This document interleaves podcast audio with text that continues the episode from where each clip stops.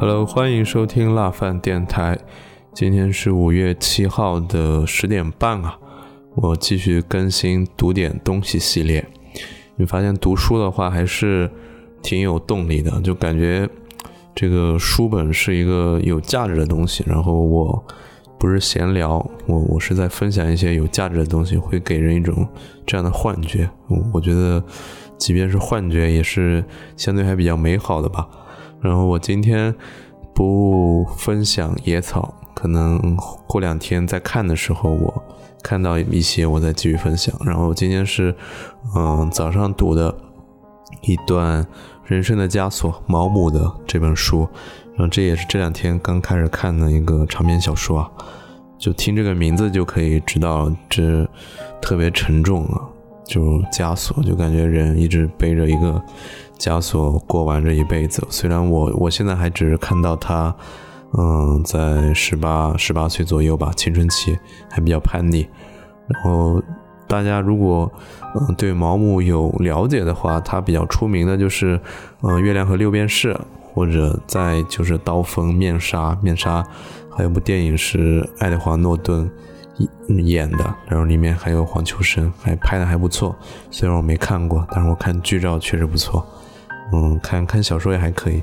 那《月亮和六便士》可能就是天才，天才你会感叹，但是你不会，嗯，有太强的代入感。但这个人生的枷锁里面，从这个孩子从小到现在青春期，我我都能够或多或少的找到一些自己的影子吧。那其实小说里面的人物都是很多抽象的特点的一些集合。我记得之前钱钟书说，这个方鸿渐就是《围城》里面的方鸿渐，到底是他生活中的朋友，到底是谁？他其实是综合结合了很多人的特点，构成了方鸿渐这样一个一个角色，而不是说我生活中就有一个方鸿渐。对，这可能是某些作家的一些手法吧。然后，嗯，我我先闲聊一会儿吧，就是对毛姆其实还是有有比较话比较多的话想说的。嗯，就毛姆号称是看重精神生活嘛，所以每每当我对生活比较比较无助吧，就是你你你确实有的时候挺无助的，你就会找一些精神食粮，就是他会告诉你，哎呀，物质生活都是狗屁，精神生活就是又高贵又又纯洁。但其实他自己小日子过得挺不错的，他到处到处玩，然后他过的是一种中产甚至小贵族的生活吧。然后还搞同性恋啥的，对，反正该体验的都体验了。然后经常来远东旅行，去夏威夷、大溪地啊，这这些，哎呀，就所以这个有些人说的和做的，你你听一听就好了。就小时候你就读个乐，对吧？然后我今天可能就分享两两段吧，两段文字。嗯，主要是一个嗯，男主菲利普，他因为是个瘸子，然后在学校里面因为。脚瘸这件事情被有点校园霸凌，他意识到了一个自我的存在，因为他被霸凌嘛，他觉得自己和别人不一样，但这个不一样导致他开始思考自身的存在。就这一段话可以分享给大家，可能会比较长啊，今天不知道能够录多久。可是菲利普在这两年里，自我意识变得十分强烈。一般来说，婴儿意识不到自己的躯体有益于周围物体。乃是自身的一部分。他耍弄自己的脚趾，就像耍弄身边的拨浪鼓一样，并不觉得这些脚趾是属于他自身的。只是通过日积月累的疼痛感觉，他才逐渐理解到自己肉体的存在。而对个人来说，他也非得经历这类切肤之痛，才逐渐意识到自我的存在。不过这里也有所不同的地方。尽管我们每个人都同样感觉到自己的身躯是个独立而完整的机体。但并非所有的人都同样感觉到自己是以完整而独立的个性存在于世的。大多数人随着青春期的到来，会产生一种落落寡合的感觉，但是这种感觉并不总是发展到明显的同他人格格不入的程度。只有像蜂群里的蜜蜂那样，很少感觉到自身存在的人，才是生活的幸运儿，因为他们最有可能获得幸福。他们群集群起，融成一片，而他们的生活乐趣之所以成为生活乐趣，就在于他们是同游同行，欢乐与共的。我们可以在圣灵节那天看到人们在汉普斯特德西斯公园翩翩起舞，在足球比赛中呐威呐喊助威，或是从贝尔梅尔大街的俱乐部窗口挥手向庄严的宗教队列连声欢呼。正为有正因为有他们这些人，人类才被称作社会动物。啊，这一段就分享到这里，就是嗯比较简单和清晰啊，就是。哎，有些人就是飘飘然一世独立，但这个是结果，可能他一开始不是想特立独行的，就是每个人确实是有一些个性化的一些差异，可能先天，可能后天的环境。那大多数人，嗯，在集体当中，确实，嗯。怎么说呢？我个人觉得他这句话还是没有那么严谨吧。我觉得每个人或多或少在集体当中还是有一些个性的，但是有的人个性强，有的人个性服从了一些集体吧。就特别在我们国家，可能集体主义的这个思想会强一点。但是现在，现在八零九零后其实更嗯，对于个人主义就追求。嗯，人文精神啊，反正反正这些西方来的一些思想的解放天性，就是会越来越明显吧。但但我觉得得得提防这种所谓的解放啊，就是有的人会以解放和个性的名义包装成消费主义，或者嗯，它的本质其实还是一种一种奴性的压迫。但是嗯，在一些无关紧要的地方，他会给你一些权限，这个我就不不深入分析了，这懂的都懂。对，然后第二段是讲菲利普，他嗯，父母双亡，寄宿到了一个嗯大伯家，是一个牧师家庭，然后他也。就反正跟随他们的安排，就大伯叫他做什么，他就只能做什么，因为寄人篱下嘛。然后给他钱，给他吃穿住的，对，就是他去上了那个教会学校，但是他在教会学校里面也是受歧视，但是嗯，有一个校长鼓励他，就是用一种不一样的方式吧。但最后他发现对教会可能没有那么感兴趣。他他在教会里面其实也看到很多肮脏龌龊的东西，比如那些牧师，嗯，成天泡在酒馆，甚至也搞乱搞男女关系，甚至最终他的大伯，他长大以后认清楚了，大大伯就是个打嘴炮的，就只会在嗯这个传道台上面，嗯，应不应该叫传道台啊？就是只会在台上。去传道，讲一些美好的东西，但是他自己从来不会去做这些身体力行普通人的事情，因为他觉得他是牧师，他他跟别人不一样，有一种高高在上的感觉，就他很不喜欢这样的一个环境和人，对，所以他，嗯，就他的校长是这么给他画饼的，就是。只要你在接受这种不幸时稍有违抗之意，那他就只能给你带来耻辱。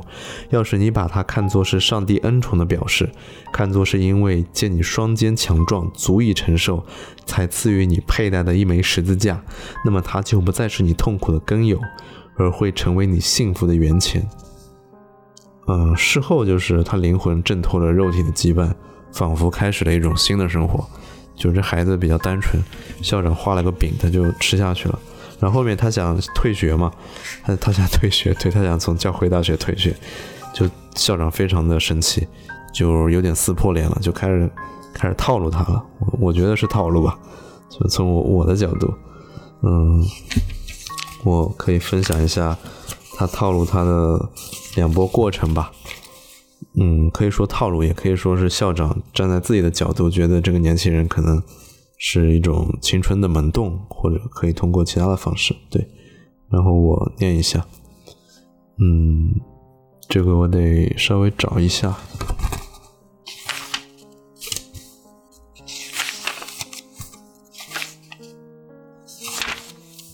就是他讲在学校里面他为什么讨厌学校生活吧。就是，嗯，菲利普升入了六年级，但是现在他打心底里讨厌学校生活。由于失去了奋斗目标，他心灰意懒，觉得功课学得好坏都无所谓。每天一早醒来，他心情便十分沉重，因为又得熬过枯燥无味的一天。现在他干什么都觉得厌烦，因为这全是别人要他干的。他对校方规定的各种限制极其反感。这倒不是因为这些限制不合理。而在于他们本身就是束缚人们心身心的条条框框。他渴望得到解脱，他讨厌教师重复自己早已知道的东西。教师上课有时为了照顾智力愚钝的学生，翻来覆去的讲解某些内容，而这些内容自己看一眼就懂了。对此他也不甚烦腻。这个可能有些有点同学可能有有点代入啊，但是他校长，嗯。让他稍微留了一学期，说一学期对，然后一学期过完之后，他校长跟他说了这个学校的事儿，就就想要再留他一下吧。当然喽，不是，当然喽。学校是为智力平常的学生而设的，反正就是这些个圆孔，管你木桩是方是圆，都得切进去待在那儿，谁也没时间去为那些智力出众的学生劳神费心。接着，他猝然冲着菲利普发话：“听着。”我倒有个建议，你不妨听听。这学期反正也没多少日子了，再待上一个学期，不见得会要你的命吧。假如你真想去德国，最好等过了复活节，别一过圣诞节就走。春日出门远比隆冬舒服嘛。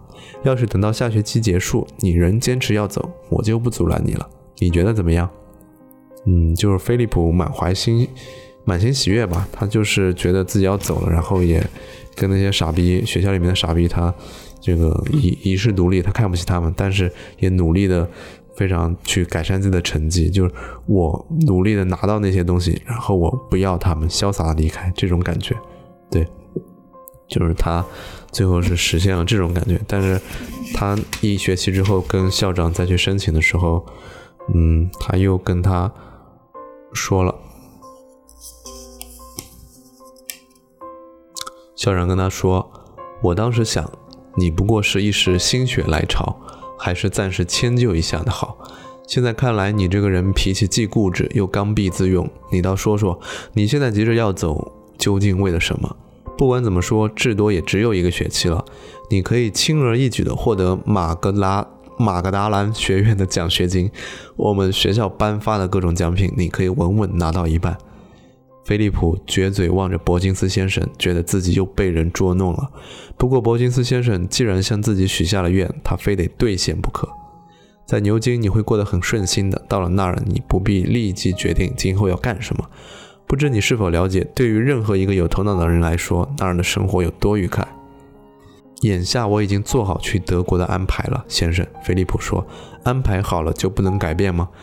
伯金斯先生问，嘴角上挂着嘲弄的浅笑。失去你这样的学生，我很惋惜。学校里死啃生书本的笨学生，成绩往往比偷懒的聪明学生要好。